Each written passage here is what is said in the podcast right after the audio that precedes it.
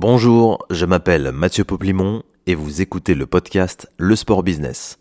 Abonnez-vous pour ne manquer aucun épisode et soutenir le programme. A tout de suite. Bonjour Baptiste. Bonjour. Tu es le directeur de la communication et du digital pour le team BDS. Exactement, depuis deux ans maintenant, depuis janvier 2022. Et on va mettre les auditeurs dans la confidence. On s'est rencontrés, alors je me souviens plus l'année exacte, mais à l'époque où tu travaillais chez M6, je pense que c'était 2012-2013, j'avais fait un stage là-bas et Baptiste était déjà en poste chez M6 à la régie pub digitale. Exactement, ça remonte à, un paquet de temps, mais effectivement depuis, euh, beaucoup de choses se sont passées et on a continué à maintenir le contact, donc c'est plutôt sympa. Et après M6, c'est ça qui est intéressant aussi, puisque tu es allé dans le sport après M6. Je crois que tu passé au Figaro, non Après M6 Oui, exactement. Entre M6 et le Figaro, euh, je suis passé pour à peu près faire la même chose. C'est-à-dire que je bossais pour la régie pub digitale et j'étais en charge du marketing. Et puis ensuite, j'ai fait euh, un switch assez important en prenant en charge euh, tout l'aspect marketing du FC Nantes. En fait, c'était très simple dans le process de recrutement j'ai joué sur le fait que le FC Nantes était une marque média à part entière et de par mon expérience au Figaro et à M6, euh, il fallait traiter le FC Nantes comme une marque média. Et j'ai beaucoup joué aussi sur mon parcours 100% euh, digital en disant que effectivement le stade c'est génial parce que c'est le cœur de la vie d'un club. Mais un stade, c'est à peu près, en tout cas à la Beaujoire, c'est à peu près 500 000 supporters par an alors que le digital, avec un post Facebook, c'est possible de toucher ces 500 000 personnes. Donc euh, ça a permis vraiment de d'être embauché, puis de, pouvoir appliquer euh, toute la stratégie qui en découlait, que j'avais présentée euh, à mes, euh, à mes supérieurs hiérarchiques. Et combien de saisons, combien d'années tu as passé au FC Nantes? J'ai passé six ans euh, passionnantes au FC Nantes. Euh, un club de foot, c'est un rouleau compresseur, c'est un peu les montagnes russes, mais c'était vraiment hyper intéressant de pouvoir rentrer dans le quotidien d'un club de foot. Étant fan de foot en plus, c'est quelque chose qui me faisait rêver. Donc ça a été vraiment super enrichissant et chaque minute, ça a été vraiment une passion. Tous les matins, je me réveillais avec l'envie d'aller travailler sur une marque aussi belle. Et c'est aussi peut-être la pression qui t'a poussé à changer d'univers ou pas? Non, c'est pas tellement la pression, c'est l'envie de, de, découvrir des nouvelles choses, l'envie de m'immerger dans un autre secteur d'activité. Au bout de six ans, j'avais un peu l'impression d'avoir fait le tour. Euh, j'avais eu la chance de lancer beaucoup de choses, notamment l'e-sport, et c'est comme ça que la passerelle s'est faite avec euh, Team BDS, et c'était vraiment une envie de découvrir euh, un nouveau milieu.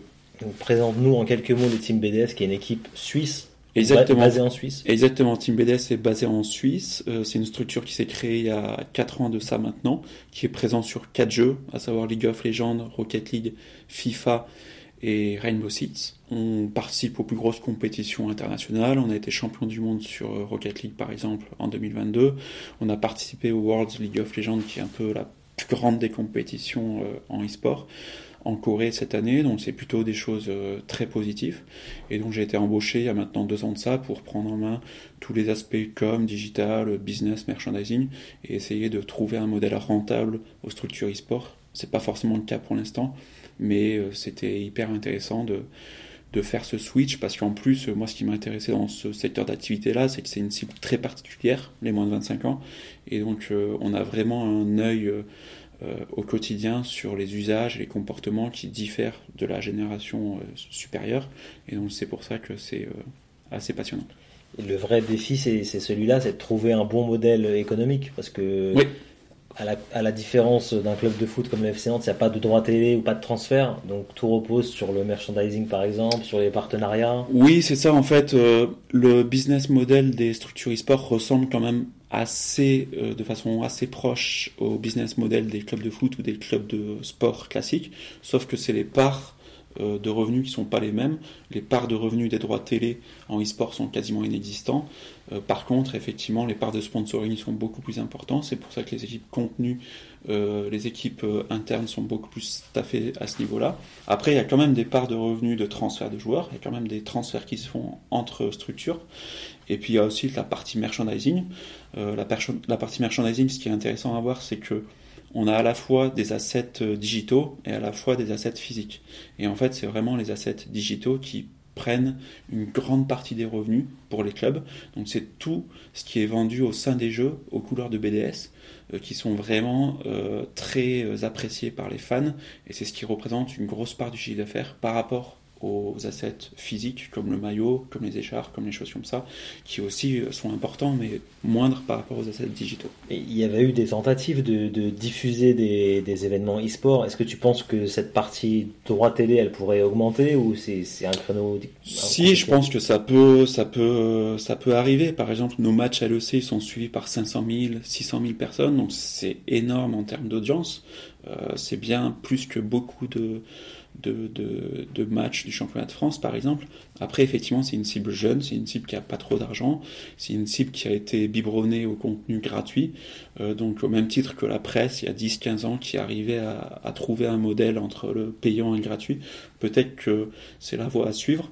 Euh, ce qui est compliqué aussi dans l'e-sport, c'est qu'on est dépendant euh, de certaines sociétés privées qui ont la main sur leurs revenus, comme Twitch.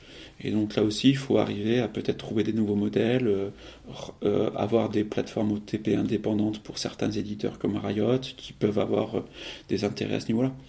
Et pour faire le lien avec le foot, vous êtes affilié à aucun club professionnel de foot? Si, on est affilié à l'Olympique de Marseille.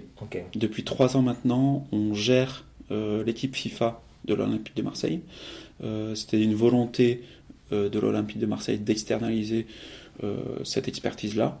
Donc euh, nous, on met euh, à disposition nos joueurs FIFA pour qu'ils participent au championnat de France e-Ligue 1 euh, que gère la LFP maintenant depuis trois ans. on a été deux fois champion, deux fois vice-champion de France, donc on espère cette année en 2024 être champion de France. Mais c'est quelque chose qui me permet de garder un pied dans le foot et qui est hyper intéressant, même si FIFA c'est pas un, sport très suivi sur Twitch il y a entre 5 et 10 000 viewers par, euh, par match. Ça permet quand même euh, d'évangéliser ce qu'est l'e-sport souvent au niveau du grand public. Euh, alors qu'un jeu comme League of Legends ou comme Rainbow Six, ça peut être plus compliqué à expliquer.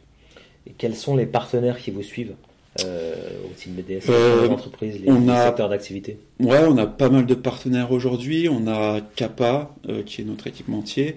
On a Logitech, qui est notre équipe notre partenaire périphérique. On a MSF, Médecins sans frontières, avec qui on a fait un deal un peu sur le même modèle que Barcelone il y a 15-20 ans avec l'UNICEF. Et puis on a des partenaires plus, euh, plus euh, locales, avec la FNAC en Suisse, avec AXA en Suisse, avec lesquels on fait des activations, des tournois, des événements. On est présent sur pas mal d'événements en Suisse comme Polymanga. On réfléchit à être à Paris Games Week, on réfléchit à être à la Gamescom l'année prochaine pour être encore plus européen. Donc c'est le type de marque qui nous accompagne et euh, on est en prospection euh, quotidienne. Et t'aimerais toi aller chercher d'autres marques plus un peu plus grand public ou malgré tout vu que l'audience est jeune, t'es obligé de rester sur des trucs très très ciblés, très jeux? Bah, un peu des deux. Euh, effectivement, les marques endémiques, c'est beaucoup plus simple à expliquer l'e-sport parce que ils, comprennent et ils savent l'importance pour les jeunes de ce secteur d'activité-là. Pour les marques non endémiques, euh, des fois c'est compliqué parce qu'effectivement, euh, le jeu vidéo a encore une image qui peut être un peu rustre. Donc on a du mal à, à, convaincre certains, certains décideurs qui ont une image négative du jeu vidéo. Mais je pense que petit à petit, avec les audiences, avec tous les cas d'usage, toutes les compétitions, comme il, y a eu lieu à Bercy euh, avec euh, CSGO, ça va se démocratiser de plus en plus et ça va permettre à des marques d'investir de plus en plus. Après, il y a beaucoup de marques euh, qui ont pignon sur rue, qui ont investi dans l'e-sport et qui croient en l'e-sport et qui valident cet investissement. Il y a peut-être beaucoup de, personnes qui ont encore des a priori sur l'e-sport. Quel argument tu pourrais donner, toi, quel a priori tu avais sur, sur ce domaine et que, que tu as changé en, étant en contact de, ces personnes?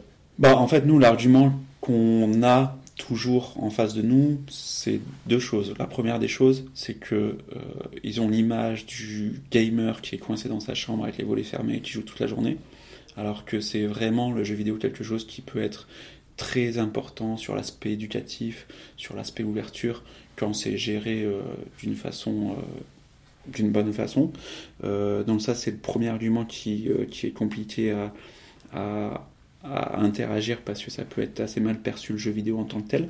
Et le deuxième argument c'est la cible qui a moins de 25 ans, donc il y a très peu d'argent, donc les marques sont plus intéressées par la ménagère moins de 50 ans que par cette cible-là, sauf certaines marques qui ciblent euh, cette cible-là.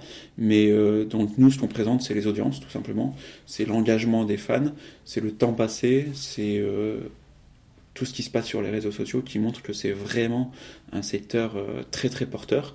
Moi je me rappellerai toujours que le patron de la première ligue en Angleterre avait exprimé deux types de concurrence pour la première ligue qui est quand même le championnat et, la compétition sportive par excellence.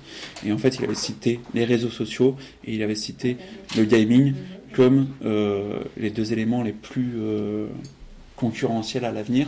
Et je pense que quand cette cible-là de fans de gaming aura euh, grandi, aura plus de 35 ans, plus de 40 ans, plus de 50 ans, bah là on se rendra compte que c'est quelque chose qui touche une grande partie du public.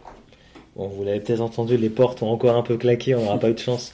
On était au Sport Connecting Day et euh, tu as, fait de bons rendez-vous peut-être pour les, pour les mois à venir sur 2024 pour Ouais, tout à fait, ouais, ça a été des super rendez-vous, euh, beaucoup d'outils, de, de, produits qui pourraient nous intéresser à l'avenir, que ce soit sur la gestion du contenu, que ce soit sur notre plateforme e-commerce, que ce soit sur notre communication. Ça permet vraiment de faire un tour du marché euh, de produits qui pourraient être utiles pour l'avenir de BDS. Super. Merci beaucoup, Baptiste, d'avoir été dans le podcast Le Merci Sport bien. Business. À bientôt.